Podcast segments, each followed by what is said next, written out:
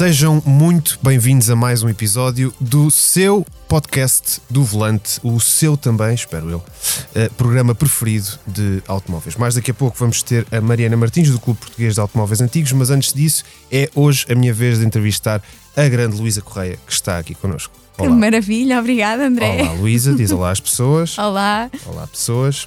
Então, Luísa, o que é que tens experimentado nos últimos tempos e para mostrar aqui a quem nos vê na televisão? Então, nos episódios 11 e 12, uhum. eu tive hum, a oportunidade de conduzir o DS9 e-Tense, uma berlina topo de gama, e também o, o elétrico, o Volkswagen ID4. E qual é que queres falar primeiro? Vamos para o luxo. Arrancamos com luxo, Vamos sim. então ao DS9.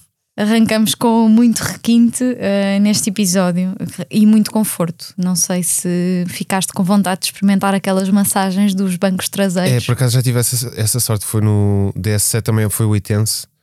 E pronto, é, também é, já tinha alguns, alguns luxos, não é? A marca acho que está mais do que afirmada no, Completamente. no mercado de luxo. A oferta de topo era precisamente o DS7 Crossback e este 9 Itense vem-lhe tirar um, esse lugar. Ele vai ser entre 4 e 6 mil euros mais caro no, no 4x2, uhum. né?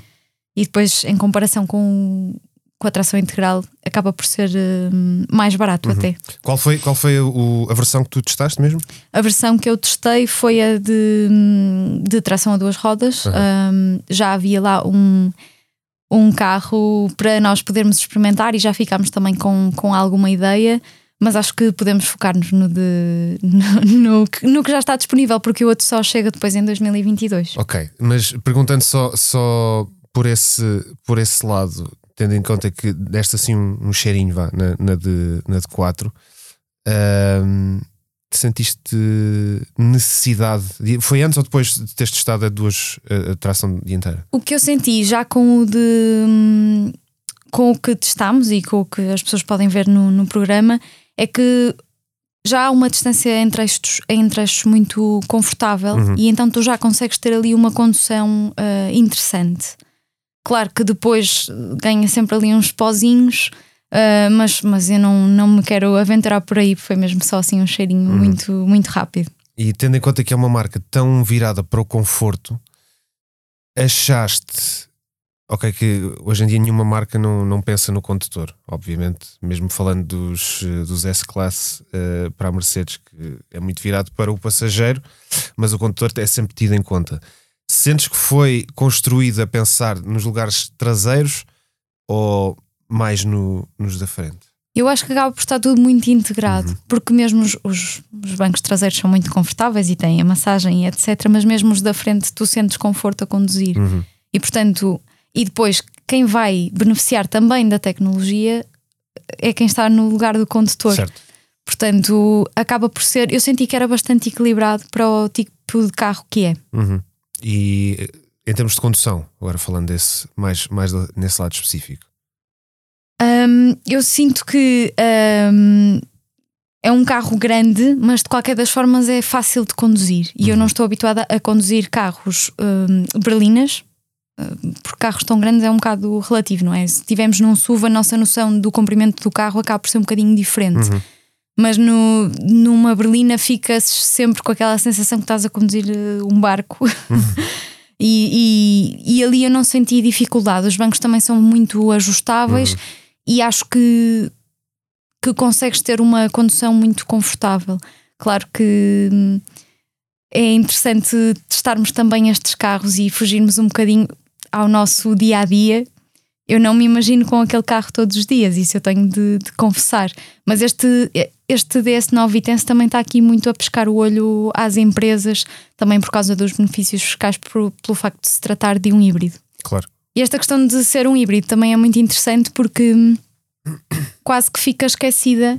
Essa parte da tecnologia quase que fica esquecida quando estás ali naquela envolvente toda em que tens todas as ajudas uhum. à condução, em que tens uh, os confortos tecnológicos uh, nos bancos traseiros, mas senti um, uma resposta muito boa do, da máquina, não é? De, a conjugação entre a caixa de velocidades, o, o motor, o arranque, a, a regeneração de bateria, Uhum. que também acaba por ser um bocadinho, um bocadinho muito importante Uhum. nos híbridos. É, é importante dizer que tu, tu testaste o DS9 num contexto de apresentação internacional, não foi? Não, não, não foi como. como Imagino que fosse uma apresentação nacional, estávamos lá só os uma nossos apresentação, pronto, colegas. uma apresentação sim, nacional, sim, mas... mas, foi ali em Monsanto, sim. mas eh, é importante dizer que nestas, nestas coisas, nós quando testamos o- os carros, é feito em duas circunstâncias: ou, ou nos dão o carro durante uns dias e Uhum. conseguimos eh, habituar-nos às, às características do carro de outra forma, ou então dão-nos assim em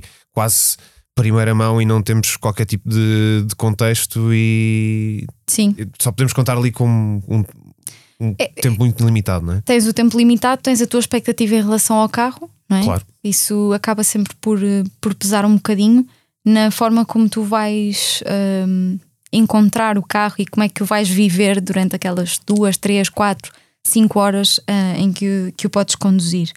Hum, mas, eu- ou seja, eu acho que parte muito da, da expectativa que tu já tens e depois hum, tentaste te concentrar muito em viver todas as coisas e sentir tudo ao mesmo tempo um, tentar ter atenção a tudo e ir depois, no nosso caso, estruturando o raciocínio para perceber como é que vamos falar daquele carro.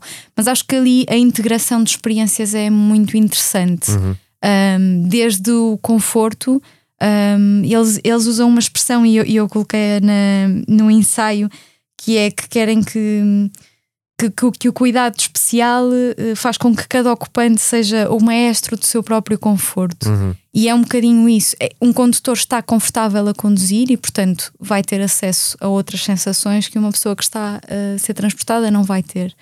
Um, mas é, é muito interessante porque eu senti esta, esta vivência de, de todos os sentidos estarem ativos Uhum. e, e, e pronto, também ali em Monsanto é um sítio sempre muito Sim, interessante nós para testar. muitas um, vezes Monsanto. sim. para testar É um Uh, as curvas, as chegadas ali a algumas rotundas que, que vão aparecendo, alguns cruzamentos, as travagens, uh, tu consegues sentir uh, o carro todo.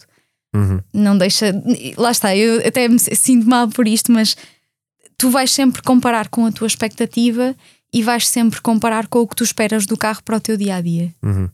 E naquele ca- caso não é um carro, não é um carro que eu imagina- imaginaria comprar.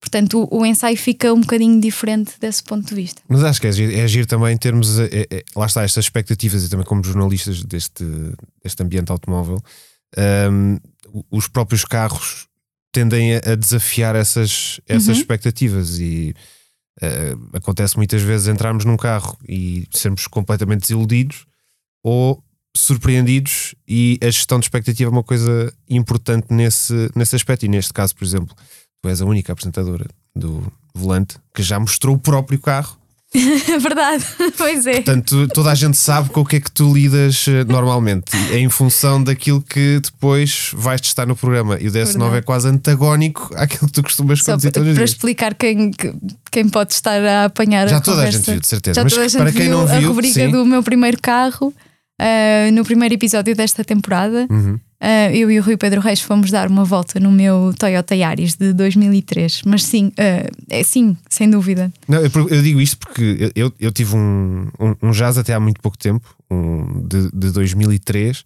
eh, e acontecia muito isso de ter um carro desse tipo e depois ir conduzir o meu. Temos uma, uma noção mais eh, evidente daquilo que acabámos de, de testar, ou de onde vimos, vir de uma coisa que se calhar teve direção, de, di- direção assistida. Na altura era muito, ah pá, teve direção assistida. E nesta altura já ninguém fala disso, já ninguém diz isso Sim. nos, nos ensaios. Eu acho que te ajuda a teres os sentidos mais apurados Uhum. e às vezes a, a ires eh, a- atento a coisas que, que num test drive não estás atento. Uhum. Nós não fazemos test drive, fazemos ensaios a carros, não é? Uhum. E, e temos uma, uma expectativa, uma perspectiva diferente do carro do que uma pessoa que o vai de facto comprar. Nos DS é muito interessante entrarmos por esse caminho, porque hum, o interior do- dos carros da DS são, é diferente. Muito diferente.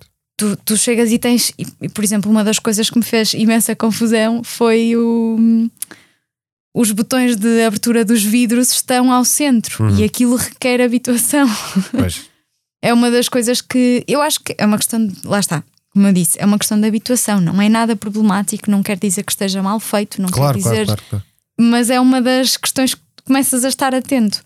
Uh, em relação às expectativas, é uma das coisas que eu já, quando fiz o DS7 Crossback, uhum. foi o meu o primeiro ensaio que eu fiz um, para o volante, um, já na altura tinha sentido que uh, qualidade. Até falaste, até falaste do relógio? Do relógio, sim, sim, exatamente. Uh, é um pormenor também logo que chama a atenção quando ligamos o carro, o relógio começa a rodar e abre uhum. lentamente. É, é, um dos momentos, lá está, em que certo, tu... exato. Pois porque a DS vende um bocado essa, essa experiência. É a experiência. E é interessante a, a, expressão que usaste e como uh, muitas vezes as marcas têm um departamento de marketing tão forte que conseguem encontrar a frase certa que define toda uh, a experiência, a experiência e, e, a identidade da marca, não é?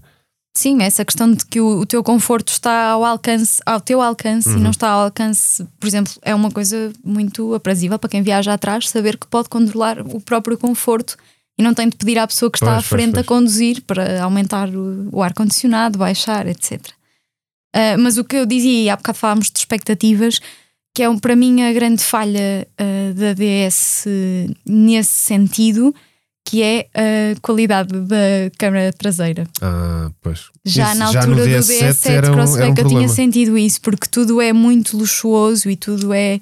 Um, tem um, aquele ambiente de, do savoir-faire uhum. e de repente, um, quando engatas a marcha atrás. Mas sabes que é nessas coisas que eu, que eu penso quando faço a tal pergunta se é um carro uh, desenhado, ou da ideia que foi desenhado mais a pensar nos ocupantes, uhum. sem ser no, no condutor, porque previsivelmente é um daqueles carros que tu podes ver uh, como motorista e é alguém que, que, que é levado uhum. num DS9 perfeitamente Sim. plausível este, este cenário. E eu às vezes penso quando as marcas cortam um pouco nesse, nesses investimentos, a Câmara acho que é daquelas coisas que. É, eu, eu, percebo perfeitamente o que estás a dizer e uhum. concordo, uhum. mas aqui eu não, não entendo o porquê ainda e não sei se é corte de investimento, porque eu até digo isso, com as ajudas todas à condução e para o estacionamento, tens, tens imensas, imensos sensores, uhum. há uh, uma série de coisas que te podem ajudar a estacionar que não necessariamente a câmara. Como é que de repente tu deparas-te com aquilo? Pois. Uh, e é de facto ficas com uma imagem muito, muito, muito pixelizada, neste caso, tanto a traseira como a da frente. Uh, mas pronto, é aqui um pormenor. Isso, isso dá-me ideia, quase como teres um, um, sofá perfeito, super confortável, é lindo. Mas depois uh, reparas que ali de baixo se acumulou imensa sujidade, porque uhum. aquilo, pronto, acumula, acumula sujidade. Faz, hum, Ai, essa câmara. Porque lá está, é tudo feito para ser bonito. Não faz muito sentido que depois engatamos a marcha atrás e depois há ali uma espécie de borrão que não, não é tanto o, o caso. Sim, do, mas a imagem é interessante e convido toda a gente que nos esteja a ouvir que não tenha visto o programa uh, e mesmo quem tenha visto a revê-lo, porque um, tu pões a marcha atrás, não é? Engatas a, o Rzinho e tu tens imensos gráficos que te podem dizer onde é que o teu carro vai acabar, uhum. consegues ver o carro de cima, consegues. Só que a imagem é fraca. Pois. E como nós sabemos, em marcas que não são tão carotes, uh, Sim. têm câmaras de estacionamento super definidas e não, não, por isso é que lá está, é daqueles elementos que não faz, não faz muito sentido. Mas, fazendo aqui uma ponte, uh, esse DS9 que tu testaste é o iTense, como, como uhum. disseste. A DS ficou muito reconhecida no campeonato de Fórmula E, é à mão do nosso António Félix da Costa. Uh, passando aqui para o mundo dos elétricos totais. Sim. A BS, só por, por teres falado nisso, eles, eles dizem que usaram muito o conhecimento adquirido uhum. da Fórmula E, que é sempre uma referência interessante quando vamos às apresentações e começamos a pensar como é que as equipas uhum. uh, estão a desenvolver os carros e, e, a quantidade de dados que, que podem ser uh, um, cruzados, cruzados uhum. e transferidos de uns departamentos para outros, uh, para mim é sempre uma, um lado interessante, até porque somos ambos uh, fãs de, desse, sim, sim, sim, desses desportos. Passando rapidamente para o teu segundo cliente nestes dois programas, que também é um, um nome cada vez mais associado a este, este mundo dos elétricos, o ID, neste caso o ID4 da, da Volkswagen. Que tal foi a experiência? Eu, eu estava muito curiosa. Um, a minha hum, ideia com o ID3, não é? Já tinha criado muito, muito, muito burburinho, mesmo dentro do próprio grupo, um, criou esse, esse burburinho, e, e, eu, mas eu não tinha tido a oportunidade de, de o conduzir. E quando entrei, por acaso é a história interessante, porque o Luís deixou-nos, o nosso produtor, deixou-nos o carro aqui perto. Um, e eu, quando fui lá buscá-lo, ele entregou uma chave. Quando eu entrei, já era de noite. Uhum. E, uh, e não havia muita luz. E de repente a experiência de entrar num ID já é muito diferente. Entrar num ID quando não tens qualquer luz para te auxiliar um, tu vais encontrar o seletor de marcha atrás do, do volante, não vais precisar de acionar o botão da ignição. Uhum. Logo aí foi uma experiência muito silenciosa, mas, mas acabou por ser bastante intuitivo. Um, primeiro há tido... aquela estranheza, tu sentas-te, há aquela estranheza, uhum. mas depois rapidamente o carro já está ligado porque tu entras, não tens de carregar na ignição. Uhum. Ah, espera, já está ok, então engatamos agora a marcha atrás e saímos uh, daqui. Sentes que tiveste que mudar um bocadinho o chip, mesmo tendo em conta que é um. Olha, um por acaso, uh, sinto que tive de mudar mais o chip para conduzir um DS. Em comparação, Explica. fazendo aqui. Não é essa, é essa questão do, dos botões, do sítio onde estão as coisas. Ah, okay, okay, okay. É muito mais. Uh, Chocou-me muito mais do que quando entrei no, no ID, apesar de haver logo mas no, mas muitas no, diferenças. No DS, tendo em conta também uh, a experiência no DS7, que também era o iTense, já é uma, uma espécie de design de marca, não é? Que, que Sim. É, é nesse, o que eu é sinto da Volkswagen é que também está aqui a ter o seu caminho com os okay. IDs, que está aqui também a estabelecer uma, uma identidade uh, com, com os ID, aliás, uhum. dizendo ID. Um, mas sim, olha, eu gostei muito da, da experiência. Uh, claro que os elétricos serão uh, sempre os campeões dos semáforos. Uh, tu arrancas muito facilmente. Uh, ao final de algum tempo, tu começas a sentir o carro a trabalhar muito bem e começas a ter vontade, aquela, aquela vontadinha, sabes, que te dá, tipo, hum, olha que isto é capaz de ser giro. E começas a experimentar a entrada nas curvas. É também um carro muito grande, que era uma coisa que eu não tinha hum, noção. Uhum. Hum, não sei ele, tem, ele, ele parece maior. Aliás, ele, eh, eu, eu vi o parado em andamento, é, é, é, daqueles carros que parece muito maior parado. É isso, é Sim. é isso. Eu quando fiquei parado ao lado do carro, senti que ele era enorme. Uhum. Uh, a conduzi-lo, acabas por não, não sentir muito isso. Uh, o que é ótimo. Eu acho que, que é, é, é, muito fácil tu chegares à posição de condução uh, mais confortável. Uhum já é um SUV, portanto já estás um bocadinho mais alta, mas depois o banco também é super regulável, é muito intuitivo. Pronto, batemos um bocadinho naquela tecla do para tu evoluires na tecnologia e quereres pôr um interior muito tecnológico, tu não precisas de abolir os botões físicos. Uhum. Mas eu não sei se as marcas. A Volkswagen nisso é quase a luta contra os botões físicos. E ali até no volante tu tens. Sim, uh, a áptica funcionar, não é? O, o que foi bom foi tu já tens um feedbackzinho, não é? Os sim, sim, já sim. tremem um bocadinho. Nisso a Audi era do grupo, eu sentia que a Audi era, era muito boa. Uhum.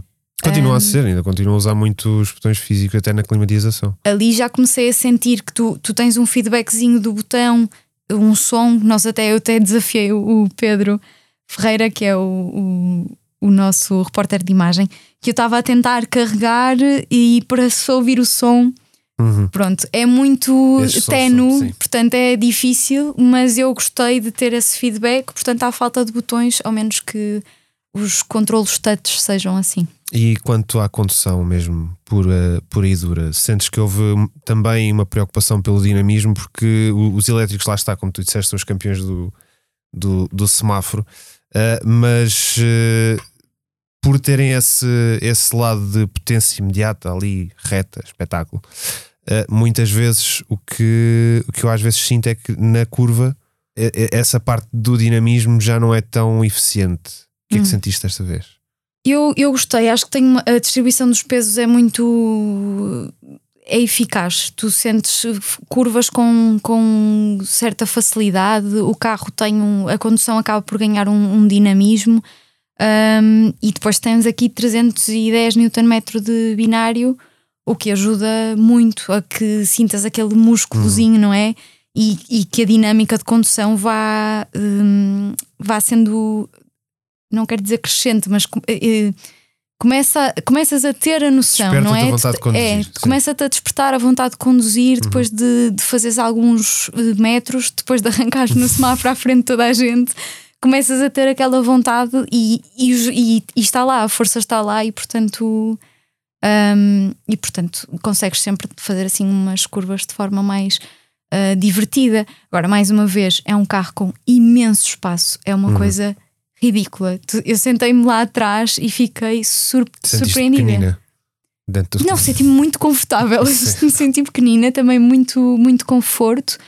Um, e, e depois é um, é um SUV, não é? E o que tu pensas logo num SUV é que é um carro para a família Uhum. e acho que nenhuma família ali sairia defraudada ah, com, com aquele carro.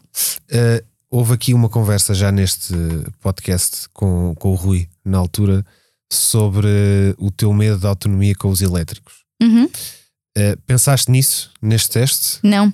E por isso é que eu, eu também digo isso, acho que já, é, já tem uma autonomia razoável. Estamos a Um, falar de, de que autonomia, só para as pessoas saberem? E ele tem eh, duas versões. Uhum. Uh, esta que nós conduzimos tinha uma autonomia até 522 km e a outra, para ter, eh, deixa-me ver aqui as minhas notas, tinha 346, para ser assim precisa. Portanto, é a bateria que, mais, que faz mais autonomia tem 77 kWh, a que faz menos, que são os 346, 52. Uhum. Uh, acho que é um- uma distância razoável que podes uh, percorrer. Claro que as deslocações longas são sempre. hum, Um ponto de interrogação. Sim, mas eu acho que também numa família duvido que alguém quisesse percorrer uma longa, longa, longa distância sem parar. Portanto, Certo. quando pensas exatamente à- na aplicação prática da vida de uma família, se calhar hum, parece-me parece muito, muito razoável, parece um bom convite às famílias. cai ali- cai no, na caixa dos, dos familiares. Sim, sim. Sentiste aí um lado familiar nesse, no, no ID4. Senti, senti. Ok. Luísa, muito obrigado. Obrigada, Andréa. Vemo-nos para a próxima e até já. Sejam bem-vindos de volta. Eu prometi no início do programa que queríamos ter a Mariana Martins, do Clube Português de Automóveis Antigos, mas a Mariana trouxe uma surpresa. A surpresa quer eh, apresentar-se? Sim, eu sou o pai da Mariana e sou o presidente do clube em Presi- Lisboa. o Vice-presidente do clube, presidente de Lisboa. Muito bem. Mariana, que tal é este pai? Primeiro que tudo. É um pai espetacular que meteu este bichinho nos carros antigos. E como é que isso aconteceu? Já agora. Primeiro, quero ouvir primeiro da Mariana para não haver aqui nenhuma contaminação da história. Como é que aconteceu esta, esta introdução com os, com os carros? Porque o facto de ser um, um amor de família não quer dizer que necessariamente que, que a filha entre nesse, nesse amor de família, não é? Claro, não. Eu nasci no meio dos carros e foi uma paixão logo, desde pequenina, que sempre fui aos ralis e fui a todo lado. E assim que podia, conduzia, ia para o volante e desde os meus 16 anos que andava sempre a tentar conduzir os carros. Assim que tirei a carta, nunca mais larguei os carros. Sempre que posso, saio com os carros antigos, estou sempre a conduzir. É a minha paixão mesmo. É assim, Fernando. É, é a realidade. A Mariana nasceu no meio, andou, acompanhou-me sempre, sempre foi de, copilota, agora sou o copiloto dela, nos ralis e nos passeios. Já não o deixo conduzir, só eu que posso. Pois, agora, agora já, já trocaram as voltas, mas foi assim uma coisa forçada ou aconteceu alguma vez eh, chegar a casa e estar um carro que não devia estar fora do sítio? Isso é sempre, mas eu já estou habituado e gosto. Contem-me lá É- uma história. Não, a Mariana incentiva-me porque também, como gosta, faz- faz-me gostar ainda mais dos carros e mantê-los e ter carros mais giros. Hum, já acontece muitas vezes chegar à garagem e faltar um carro, mas já estou habituado. É corrente. Há assim algum preferido? Sim, sim, sim. O Edford. Um carro fabricado em Portugal em 1937 e é o meu menino, sempre que posso ando com ele, é a minha paixão. Nós antes de começarmos eh, vi aqui um pequeno, um pequeno vídeo sobre, sobre isso. Como é que contem um bocadinho como é que foi a história, como é que o encontraram? Este carro é uma raridade, não é? Sim, este carro é único, foram fabricados dois, um foi destruído, este é o sobrevivente. Eu andava para comprar um carro bom, estava interessado, e um amigo meu disse-me: "Pá, se queres um carro bom, o Edford está à venda. E eu respondi: o Edford está à venda. E foi um- uma aquisição muito, muito importante e muito boa. Eu comprei o carro diretamente ao Sr. Ferreirinha, filho do construtor. E o que é que faz deste carro especial? Tipo, porque não tem um nome português e, e, e, se calhar para, para quem tem aquele preconceito de o que é que é uma coisa feita em Portugal ou não, infelizmente os carros não é, não, não, não é uma indústria que se relacione imediatamente com, com Portugal. Uh, e terem um exemplar desses que eu recomendo que vejam porque é mesmo bonito o, o carro. Uh, como é que, o que é que faz deste carro especial? Este carro foi fabricado antes da guerra, 1937. Um, era para fazer em série, mas com a, com a chegada da guerra, portanto, a produção não evoluiu. Um, Edford, já agora explico-lhe, as siglas Edford é de Eduardo, Ford de George. Pois. De Ford. Não é de Ford, é de George. Portanto, e é um carro que tem, uma, tem tudo o que se quer num carro antigo. É um carro clássico, é um carro bonito, fabricado em Portugal, muito bonito e guia-se muito bem em termos de direção, de travões, muito prático se puderem estabelecer aqui um termo de comparação para um carro que as pessoas já tenham algum tipo de, de noção, porque até para mim que eu não, eu não conhecia, não, nunca tinha visto, uh, tem um, um, visual super bonito. Uh, Mariana, que, que carro é compararias este, estas, eh, em termos de experiência? Em termos de experiência, não consigo comparar a nada. Porque eu costumo dizer que eu prefiro conduzir o Edford do que o meu carro dia a dia. Eu tenho, que é qual já agora? Eu tenho um BMW, um 118 descapotável eu prefiro conduzir o Edford do que o meu carro dia a dia, porque é mais confortável, é, para mim é mais fiável, conduz-se melhor. A direção é tão leve que parece em direção assistida. Uhum. Eu costumo dizer que com dois dedos vira o volante, é impressionante. É, é, é, é engraçado, porque nós, nós temos aquela, aquela rubrica dos clássicos com, com histórias, com o nosso grande Silva Pires, e é, é a sensação de clássicos que eu às vezes faço, fazia mais antes de pandemia, claro, mas uh, com, com ele este tipo de, de carros, uh, certas sensações que num BMW recente já não existem, aquele leve cheiro a gasolina, esse tipo de coisas que infelizmente, pelo menos da maneira como eu vejo o, o mundo automóvel a caminhar, é uma coisa que cada vez vai fazendo mais parte do, do passado, por razões de segurança, muitas vezes, Sim. mas uh, faz parte, essa, essa sensação está Sim. ligada a isso, essa tua o preferência. Cheirinho, o cheirinho é gasolina, o som é completamente diferente. Eu sinto muito mais à vontade a conduzir um carro antigo do que um carro novo, uhum. porque já é o espírito e, e tenho que já ter a mentalidade que vou conduzir um carro antigo, vou sair e que tudo pode acontecer. Tenho que estar sim, sempre com a mentalidade aberta, tudo pode acontecer. Eles correm sempre bem, nunca deu Sim, problemas. Não, não. Corre sempre muito bem. Corre sempre muito bem com esse ou com todos? Com Porque todos. com todos não acredito. Não, acontece. Não, desculpem sempre. lá, não acredito. Desculpem lá, quer dizer, eu, as poucas coisas que eu já fiz com o Silva Pires, já algumas que não correram assim tão bem. Portanto. Com os carros antigos há sempre imprevistos. Pois. Pronto. Mas hum, para nós estamos habituados aos carros, para nós já é normal. Quando eles começam assim a travar um bocadinho com nós, ok, está a começar a aquecer, paramos, deixamos o carro respirar eu costumo dizer que os carros têm alma, então o Edford eu, para mim é como se fosse uma pessoa, eu trato quase como uma pessoa. Por acaso é, é engraçado que eu estava a seguir nesse sentido a, a, a, pergunta que é: é um bocadinho como ter um filho que entra na puberdade, se calhar é uma pergunta mais para o Fernando. Não, mas vamos, voltando aos carros, cada carro tem cada carro é um caso e nós já conhecemos os carros em si, portanto sabemos quais são os, os que é que pode acontecer, as avarias prováveis porque já é um hábito, portanto, e, e o, o Edford é bastante fiável. De resto, não tem a Mariana que o diga. Eu não posso conduzir. Eu não dou autorização para isso.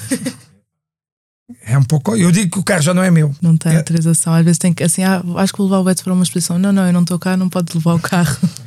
É, quase, é quase.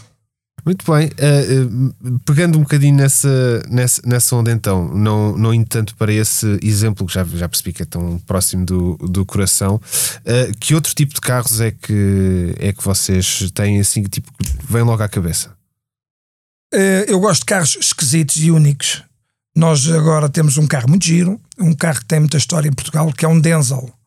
É um carro muito parecido ao Porsche 356, mas fabricado na Áustria os Denzels, nós temos. Eh, os Denzels chegaram a Portugal em 1954 e correram na Boa Vista e as provas mais importantes, Boa Vista e Grande Prémio em Monsanto, em Lisboa, e fizeram, fizeram portanto, ganharam quando chegaram. Eh, e é um carro muito engraçado, é um carro muito bonito e também seguia muito bem. Por exemplo, falando aqui do Clube Português de Automóveis Antigos, estamos a falar de um grande grupo de exemplares de automóveis, não é? Sim, o Clube Português de Automóveis, de Automóveis Antigos foi, foi formado em 1967. Eh, É o clube mais antigo de Portugal, de carros antigos, e engloba cerca de 2.500 sócios, penso eu. Uhum. 3 mil, já chegamos aos 3 Já chegamos aos 3.000, olha, a Mariana já sabe mais que Já eu. está mais atualizada. É, é.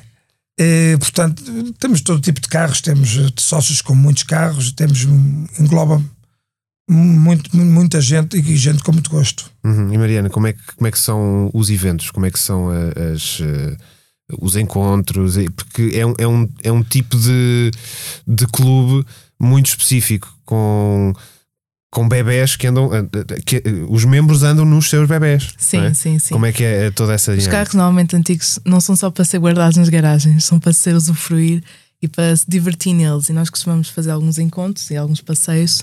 Vamos ter, por exemplo, agora o Rally do Algarve, o Algarve Classic Cars, que é sempre juntar o- o pessoal dos carros antigos, é juntar a paixão e falamos sempre sobre carros, é sempre um ambiente espetacular. Há sempre pessoas novas, há pessoas que já se conhecem. Nós, eh, pessoas novas é o que se quer lá. Nós costumamos, gostamos imenso de juntar pessoas novas para toda a gente se conhecer e conseguimos abranger toda a gente. Nós, por exemplo, no nosso clube temos 3 mil associados e cerca de 10 mil carros já certificados. Uhum. E o que é que nos podem dizer desse, desse passeio? Ou é segredo? Não, não é segredo.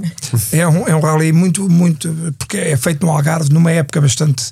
durante o calor e que é muito agradável. É umas zonas bonitas. Temos. E temos carros muito, muito, muito bons. E é que torna-se uma família, porque somos to todos, falamos todos no mesmo e toda a gente gosta de ver os carros uns dos outros. É, é um. É um feeling muito, muito positivo. Quem vai a primeira vez, eu costumo dizer para não ir, porque depois torna-se uma doença. Quer ir sempre e acompanhar sempre, porque há, há um, há um- É uma coisa inexplicável. Portanto, é um sentimento que a gente tem, em, em- em- arranja amigos, conhece toda a gente. É, é, é muito forte. É um sentimento muito forte. Vale a pena. Qual foi o teu primeiro, Mariana? Ui, tinha um ano, Um ano? um ano, peraí. Não sei se foi um ano, se foi meses, não me lembro, já nem sei. A Mariana fez os rallies todos comigo, sempre. Eh, eu deixo de fazer- deixei de fazer rallies quase porque ela é guia e eu vou de copiloto. Mas a Mariana começou, de- nem sei, na barriga da mãe, penso eu. Sim. Eh, Assim, o meu o rally que eu mais tenho memória em pequenina, tinha 5 anos e fui à Madeira com um carro que nós tínhamos na época, um Auburn Speedster, que é um carro americano. E eu tinha 5 anos e lembro-me de tudo, tudo. De irmos no barco com o carro, de andarmos nas montanhas. Foi. É memórias que ficam para uma vida. Pois isso era a minha pergunta seguinte: que o, o- os, os carros preferidos desses, eh, desses passeios, porque lá está, como são experiências tão sensoriais. Não é? como, como falávamos que, eh, por exemplo, ai- ainda agora estamos a falar com, com a, com a Luísa sobre os, os DS, neste caso o DS9 e, Tense, ahm, que é um carro pensado para conforto, e, e- e o conforto sempre foi aquele tema que nos carros, principalmente nos carros de luxo, é completamente fundamental, o que muitas vezes se calhar não acontece porque eh, tenta-se juntar eh, o, o conforto com o lado de pista com alguns, com alguns carros. Vocês tentam pensar nessa, nessa dinâmica quando escolhem um carro para um, para um passeio? Eh, sim, isso é sempre posto. Nós temos um grupo de três ou quatro carros em casa que usamos, cada prova usamos um tipo de carro. Portanto, no, como a prova é no Algarve, vamos, temos de levar um carro que vá a rolar até o Algarve e venha a rolar. Não pode ser um carro muito antigo e, e nem muito moderno também, mas tem que ser um carro. E para uma prova no Algarve, portanto, tem que ser um carro descapotável e tem que ser um carro que, que vá andar. Neste caso, vamos levar um, vai perguntar a seguir, um BMW 2002 Bauer. Ok. É um 2002 raríssimo, descapotável. Porque, porque é esse? Foi uma escolha conjunta? já, percebi que, já percebi que sim. É assim, eu tinha outras opções que preferia levar. E porquê é que escolheste esta? Não, porque é mais confortável, é descapotável de Algarve e é um carro que eu adoro conduzir. E não é muito para acelerar, é para ir mais nas calmas. Ah, isso já foi a influência do pai. Não, e é um quatro lugares, porque o Rodrigo também vai connosco, irmão Que é da o Mariana, Rodrigo? Ah, ok. meu filho. E para irmos os, os três no mesmo carro, tem que ser um carro de quatro lugares. Uhum. Porque a Mariana, por, por opção dela, queria levar o Denzel, por engraçado. O, mas o Denzel é um carro muito fiável, anda muito bem, muito bonito, mas é dois lugares só. Como vamos os três, vamos levar o BMW 2002. E esse lado de ser descapotável, o facto de ser verão, pelo menos da minha perspectiva, quando está parado, o facto de ser descapotável não é, não é incrível no verão, pois não? não, não. Dá muitos calvões. É pensar que, que o carro vai estar sempre a andar. Sim, porque sim, se não tiver é penoso. Sim, nós fazemos muitos quilómetros normalmente nestes rallies e parar no, quase nunca. Pois. É sempre a rolar. Isso é uma realidade, mas atenção que os carros fechados antigos não têm ar-condicionado. Pois, eu sei. Sim. E são todos normalmente. Por isso é que são- tem que ser aqui um meio termo super Pois. delicado. É que. E depois nós assamos lá dentro com o calor. E normalmente eles estão quase todos em pele dos antigos e não dá. Fechado não dá mesmo. Uhum. E eh, Mariana, sei, sei porque é, é evidente pelo teu Instagram, quem não conhece é Nana Cargirl, Sim, eh, que fazes outro tipo de passeios em que aí já há ar-condicionado. sim, sim. Que tipo sim. de carros é que estamos a falar? Eu assim de repente estou a ver aqui um Pagani Zonda, Ah, sim. por exemplo, assim de repente. Eu tenho e uma eh, o caption é, é a segunda vez aqui, nunca desilude, a minha marca preferida, Exatamente. o meu carro preferido. Pronto, eu não gosto só de clássicos, também Pois. gosto de super carros. E uma das, um dos meus grandes hobbies é viajar, mas é viagens, eu só viajo por carros. E uma das, das meus grandes hobbies é ir à Itália e visitar as fábricas. Já não fui uma, já fui duas, já estou a Quais, começar na terceira vez. Costumo alugar um carro em Bolonha e vou visitar a fábrica da Pagani, Ferrari e Lamborghini. E é o meu hobby favorito, sempre que posso, estou em Itália. Qual é que é a preferida? É Pagani. Porquê? Pagani é a minha, a minha perdição. A aerodinâmica, os desenhos dos carros, os próprios motores de AMG. Uhum. Eu fascino-me completamente. Ser uma empresa tão familiar, tão pequena e constrói o tipo de carros que são, para mim é incrível, porque faz-me lembrar um bocadinho os carros antigos, porque nas épocas eram famílias pequenas que faziam os carros. E a Pagani é como se fosse uma espécie de carro antigo, espírito, mas novo. É uma marca unicórnio. Exato. É, o- este carro, por exemplo, o, o, o Zonda foi um foi ainda é uma referência agora agora já já é outro nível e, e eu posso dizer que é daqueles carros que quando vi eh, as primeiras linhas tem que se ver tem que se parar um bocadinho o dia e perceber um bocado estou a falar do Waira Sim. Uh, que essa hum, preocupação com, com a aerodinâmica, tu, tu já agora que foste, foste à fábrica, o que, é que, o que é que nos podes dizer que viste também dessa preocupação que existe no, no- nos detalhes? Eu recordo, por exemplo, na manete de mudanças ser o mecanismo estar eh, descoberto, uma marca como a Pagani não teria que fazer isso, são tudo escolhas muito, muito, precisas, pensadas. é? Sim, sim, sim. Eles preocupam-se bastante com os detalhes e com os materiais em si, os carbonos. Por exemplo, dentro da fábrica, a fábrica não é bem a fábrica, porque eles compram muitas peças exteriores, mas a- a- é principalmente a parte, por exemplo, dos carbonos. Os carbonos são os que fazem todos dentro da fábrica. A linha de montagem são 10 pessoas, familiares quase, a montar os carros, tanto que eles só fazem cerca de 3 ou 4 por mês. Uhum. Eles têm um grande, grande atenção aos detalhes. Eu acho incrível. Como é que nos tempos de hoje as fábricas são tão automáticas, há uma marca que ainda faz as coisas à mão e com tanto detalhe. Tu, nesse, nesse campo do, do à mão, eh, por onde é que andaste na fábrica? Por onde é que deixaram andar na fábrica? É assim, nas as tours das fábricas pode-se entrar lá dentro, eles fazem-nos uma tour guiada e mostram-nos tudo. Nós vemos as pessoas a montar os carros, vemos o fabrico do- dos carbonos, vemos tudo o que se pode ver, eles mostram-nos tudo. Vemos os carros que já estão prontos a ser entregues aos clientes, vemos os carros a serem a fazer o detalhe, a ver as, as partes finais, pode-se ver tudo. Eu acho que é um- para quem gosta de carros é uma experiência incrível. Uhum. Des- Destacando, destacando dessas três que falaste eh, em Itália, a Lamborghini e a, Ferrari, eh, isto são coisas organizadas, eh, eh, é possível visitar, eh, visitar as fábricas, eh, sendo que são duas marcas historicamente concorrentes, onde é que notaste diferenças? É Assim, eu na Ferrari mesmo não se pode entrar na fábrica, só mesmo com convite eu não consegui. Ah, Não consegui, fui só à fábrica mesmo da Lamborghini. Fui só aos museus da Maranello e de Modena, eh, da Ferrari. Da Lamborghini, eu consegui uma tour especial por causa da Lamborghini de Portugal e fui visitar mesmo, por exemplo, a fábrica do URSS, que eles tinham acabado de fabricar o, o armazém do URSS. Uhum. E é incrível porque já é tudo tão automático. Eles têm robôs a transportar peças pequeninas como se fossem pessoas de um lado para o outro. E depois é o contrário da Pagani, porque é incrível tudo o mecanismo em termos de robôs e tudo, porque já não é nada feito à mão, já praticamente não tem pessoas. E é, o, é um contraste absurdo. Porque por um lado temos uma marca que fabrica tudo à mão e por outro lado uma que só tem robôs. E é completamente diferente.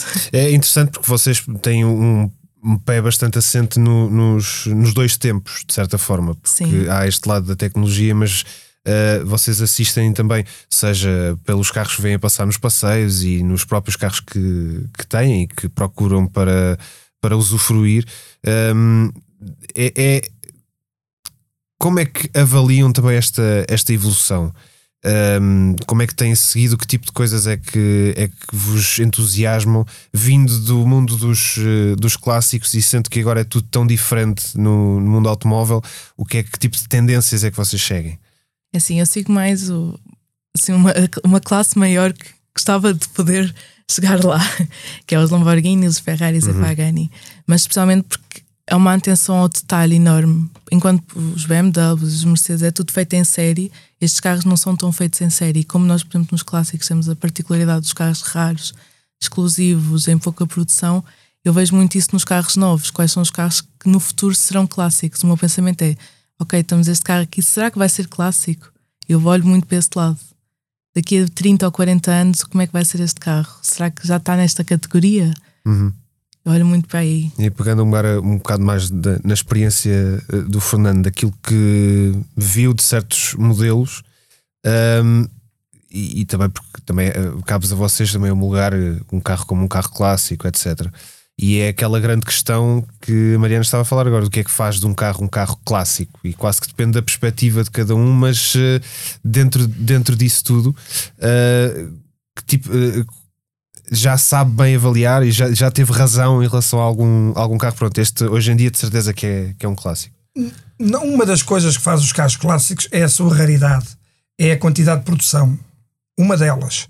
Portanto, uma das quando são feitos, por exemplo, um carro que eu acho que vai ser é o próximo carro clássico, já é um clássico, mas valorizável, será o Lamborghini Countach. Porque foram, é um carro que marcou uma época e que foram feitos muito, muito poucos, relativamente poucos. Hum, cada caso é um caso, portanto, há certos modelos que, que quando nascem são clássicos e há outros que, que hum, pela sua quantidade de fabrico que se tornam clássicos também. Uhum.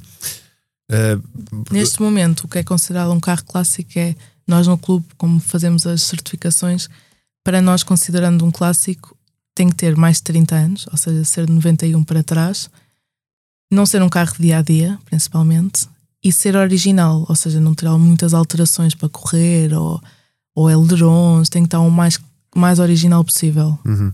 Mas lá está, uh, tendo em conta o lado massificado da, da indústria automóvel, é que cada vez, imagino que daqui a 30 anos será cada vez mais difícil determinar o que é que faz de um carro um carro clássico, até porque os, os valores que estamos a falar de Paganis, por exemplo, uh, ok, à proporção da altura, se calhar vai, vai calhar mais ou menos o mesmo com, com a inflação, mas eh, é, é cada vez mais difícil, uh, diria eu, avaliar, avaliar isso, não é? Pois não. Sim, vai ser cada vez mais difícil, porque hoje em dia nós olhamos para marcas que antigamente faziam poucos carros, a Mercedes houve alturas que tinham muito poucos carros e temos muitos Mercedes clássicos atualmente. As quantidades são em massas, não como é que vamos poder caracterizar um carro clássico se foram feitos 50 mil, 100 mil carros? Uhum. Não vai ser assim tão fácil. Vão ser modelos muito, muito, muito pequenos. Será, será para. Hum, imaginem, pode ser também, por, por exemplo, carros que entrem em filmes. Ou seja, podem ser massificados, mas uma certa, uma certa ocorrência pode determinar que aquele Sim, carro. Que marquem uma época. Isso, isso aconteceu muito. Eu, os carros americanos, eh, as pessoas em Portugal, eu falo aqui pelo nosso caso, gostam muito dos carros americanos por aquilo que vem nos filmes.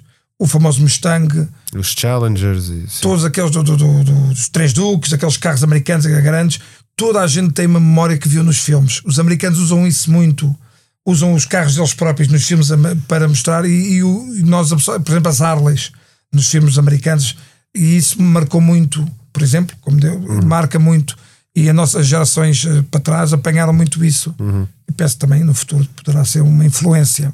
Pois. Mas uh, agora, agora as marcas usam um, bocado o, o retro para, para, para, por exemplo, nos carros elétricos que estão, que estão a surgir. Em há uns programas falámos do novo Opel Manta, do novo Renault 5, por exemplo, que pegam em carros, por exemplo, o, o mesmo Renault 5, se calhar quando saiu não, não tinham essa, essa, esse instinto. Se calhar era preciso que algo acontecesse para determinar, ok, isto vai ser um clássico, de certeza. Fizeram uma nova 4L, fizeram uhum. um Meri também na Citroën.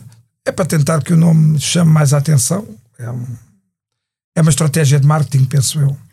Pois, mas eh, se calhar para, o universo dos clássicos, para se manter eh, atualizado, se calhar é preciso fazer isso, porque senão chega ali um ponto que não há mais clássicos.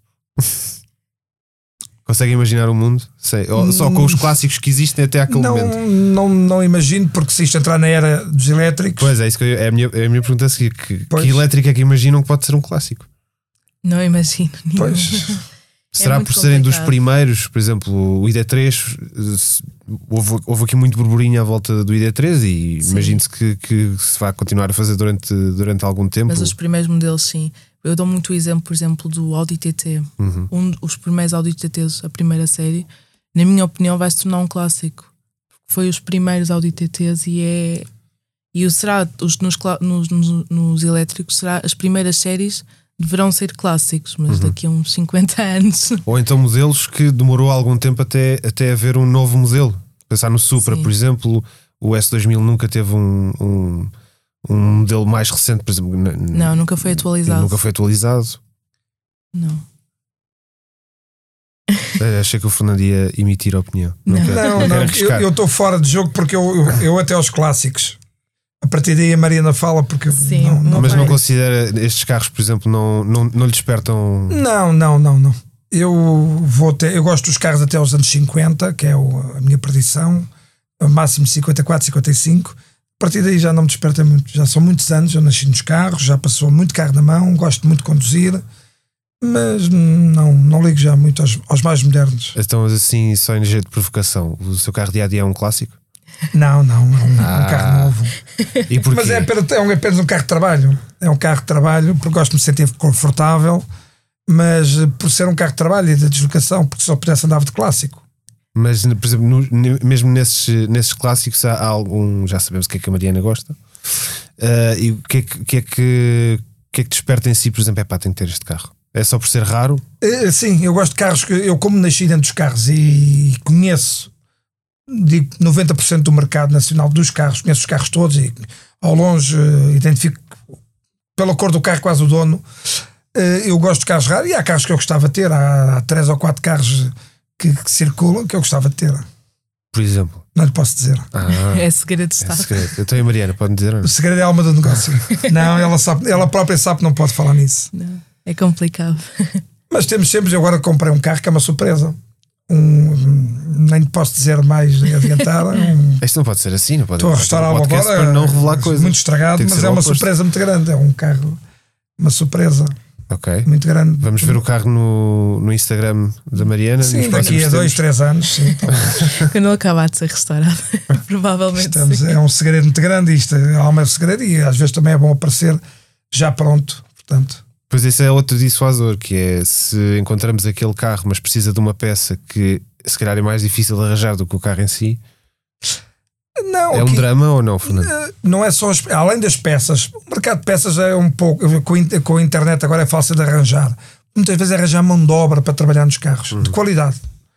Portanto, não é fácil em Portugal mão de obra especializada. Nós estamos com uma escassez muito grande nos clássicos, porque as pessoas que trabalhavam nos clássicos já estão a ficar velhinhas. E é muito, muito complicado de arranjar mão de obra, porque o pessoal da nossa idade da minha idade já não liga, é mais carros recentes. Uhum. Tiram mecânica ou vão para mecânicos, mas é mais carros recentes e os carros recentes já têm muita eletrónica, enquanto os carros antigos é mecânica pura e é muito, muito complicado arranjar mão de obra para, para carros. Cada mas vez mais. Sentem, sentem, por exemplo, nesses, nesses passeios, se calhar é uma boa maneira de motivar esse tipo de, de despertar, vá, esse tipo de, de gosto, não é? Vem, vem malta com essa cada vez mais cada vez mais eu tento pelo menos eu tento puxar a gente jovem para os carros antigos até para os carros estamos a falar de carros de 80 90 E cada vez, eu sinto cada vez mais uma, uma aproximação. Uns anos atrás, não, mas eu vejo mais interesse das pessoas agora. Eu acho que talvez um bocadinho por causa dos elétricos. Como os elétricos estão a entrar em cena, as pessoas estão um bocado a voltar atrás a ver o que é que era feito antigamente e estão a começar a vir a paixão. Uhum. Sim, muitas vezes uh, este, este debate dos elétricos é dos que mais domina uh, a indústria automóvel nos últimos, nos últimos anos. Por várias razões, obviamente, uh, mas para mim, e eu pego, pego numa expressão do, de um grande amigo que, que, que diz ser privilegiado, de sentir-se privilegiado por ter nascido numa altura em que esta tecnologia não existia e conseguimos ver mesmo uma, uma evolução incrível nos últimos, eh, nos últimos 50 anos. Só que houve coisas que ficaram pelo caminho. Uh, os sons, por Sim. exemplo, já falámos dos, uh, dos cheiros, cheiros. Uh, certas sensações, por exemplo, é que às vezes eu, eu ligo isso a, a certas memórias também. Ver o nível do óleo ver o nível do óleo. uh, se bem que convém ainda hoje verem o nível do óleo. Se, se não viram no último mês, vejam. mas uh, eu, eu, compreendo que se perca qualquer coisa, porque lá está aquilo que me despertou uh, o, o amor pelos carros. Não foi aquilo que o mercado está a trazer de novidades hoje, hoje em dia. Se bem que há coisas muito engraçadas a aparecer, mas aquela coisa mais visceral, mais sensorial, um, sentem que. Perde-se bastante, cada vez mais. Uhum. No, os carros, para começar, são quase todos automáticos ou todos automáticos, uhum. só aí já se perde metade do, da, da experiência de condução. Mas é, perde-se perde bastante. Especialmente para mim, por exemplo, é o som. O som que eu adoro ouvir o som dos uhum. carros. Para mim é o mais importante. E agora fazem-se carros com colunas para parecer um bocadinho melhor, mas nada bate Pois porque às vezes com o som vem, vem o tremer do carro. Neste caso não, não, não se não. aplica tanto, não é? não se sente nada. Isso é a evolução dos tempos. Nós, nós não podemos eh, está contra é a evolução claro, do tempo. Claro. Sim, estamos aqui a falar, há muitas coisas boas e claro que sim, em termos, sim, em termos, em termos de ambiente, ambiente segurança, tudo, tudo, Exatamente. tudo certo. Estamos aqui a falar de, da, da paixão do, claro. do Mas temos que ter um bocadinho os, os dois mundos. Certo temos que ter, ter um bocadinho a consciência do ambiente, mas também não se pode perder a gasolina. Mas eu acho que também o mercado está a tentar perceber o que é que, o que, é, que é o, o futuro nesse, nesse sentido. Ou também não estaria, não estariam muitas marcas a tentar apoiar-se em desportos de competição, seja na Fórmula E, seja na Fórmula 1. Uh, eh, marcas que querem voltar à, à, Fórmula 1 também imagino que tenha, tenham esse tipo de, de sensações uh, em mente. Uh, pensando agora aqui no. Eu, por é exemplo, eu vi recentemente que, por exemplo, a McLaren, uh, que não está muito ligada aos elétricos, neste momento está a construir um carro para correr em endurance totalmente elétrico. Pois, é que lá está, marcas que também não tenham essa tentação, é um bocado obrigatório pensarem nisso sequer, porque senão é quase má gestão não, não olhar para opções elétricas, mesmo falando de Paganis e, sim, e tudo sim, mais. Sim, uh, há, há, várias marcas de topo que têm super desportivos só elétricos uh, e, e, é, e, é, nesse caminho que, que, o, o, mercado, que o mercado está, a está, a seguir. Sim, porque tem que se pensar nas duas coisas. Já não se pode pensar só elétrico ou só gasolina. Tem uhum. que ter um bocadinho os dois, os dois mundos. Sim, sim, sim. Tem que, tem que ir ali aos dois. Eu, eu conto uma história muito engraçada, que é um bocadinho embaraçosa aqui para o meu pai. Queremos ouvir. Tenho esta memória sempre, uma, uma altura que fomos ali à zona da Expo e que foi na altura que os Teslas apareceram em Portugal e que estava um Tesla estacionado. E o meu pai achava que era um Maserati. E assim, olha ali um Maserati. Eu assim, não, pai, é um Tesla. Ele, mas, mas já há Teslas em Portugal? não e se havia, lembra. Havia. o Fernando abana a cabeça para Não me lembro, não me lembro. mas eu... Ele assim, mas, mas um Tesla, um Tesla em Portugal, e pensava que ainda não estava bem a ser feito. está, está, está muito presente. Já foi, já foi quando os primeiros Teslas apareceram. Pronto. É, é, triste, não é, Fernando? Não, não me lembrava, não lembrava. A gente não está não tá atualizado. Pronto, é, é, é, ficar e ver o, o Instagram da, da Mariana. Da também. Mariana, ah, pois. Não, não, ele não tem autorização. Para ver o Instagram. É pá. Fernando não tem autorização para tanta coisa. Já não, eu não tenho Instagram já por causa disso. Não estou fora. Muito bem. Olha, foi um prazer ter-vos aqui aos, aos dois. Agora, no fim, eu gostava de saber, que é uma coisa que nós perguntamos sempre agora, no, no final, uh, seja o Fernando, seja a Mariana, quando estão assim na, na vossa estrada preferida, ou quando estão nesses passeios, que tipo de música é que gostam, é que gostam de ouvir? O motor do carro. O motor do carro é uma resposta válida. É uma os carros não têm rádio, os carros antigos não têm rádio. Os carros que a gente usa não, não temos rádio, nem usamos rádio. Porque normalmente vamos. Ou em, quando é, normalmente fazemos provas e nas provas vamos preocupados com os tempos e com, com as distâncias, com, com temos o roadbook para seguir e estamos sempre com as antenas ligadas e como é que o carro varia, vamos sempre a ouvir o carro, a alma do carro e a caixa de velocidades, os barulhos da suspensão para saber uhum. se não tem problema. Nunca usamos rádio, nunca usamos música. A Mariana, talvez quando passei da Edford, possa ouvir no telemóvel, não sei. Não, por acaso não. Não, não porque nós, eu, por exemplo, um, aqui em Lisboa, especialmente, eu faço muito, vou muito para o guincho, porque eu gosto muito de fazer a estrada do guincho. E estar ali no guincho, ouvir o motor do carro e tudo, para mim já é a minha música favorita. São respostas muito, muito válidas. Muito obrigado aos dois por este, muito obrigada pelo por convite. este tempinho. A quem nos está a ouvir, como sempre, siga-nos nas redes sociais. Não se esqueça de ver o programa na SIC Notícias e também no site da SIC Notícias se quiserem recordar algum dos nossos programas no passado. Muito obrigado e até daqui a 15 dias.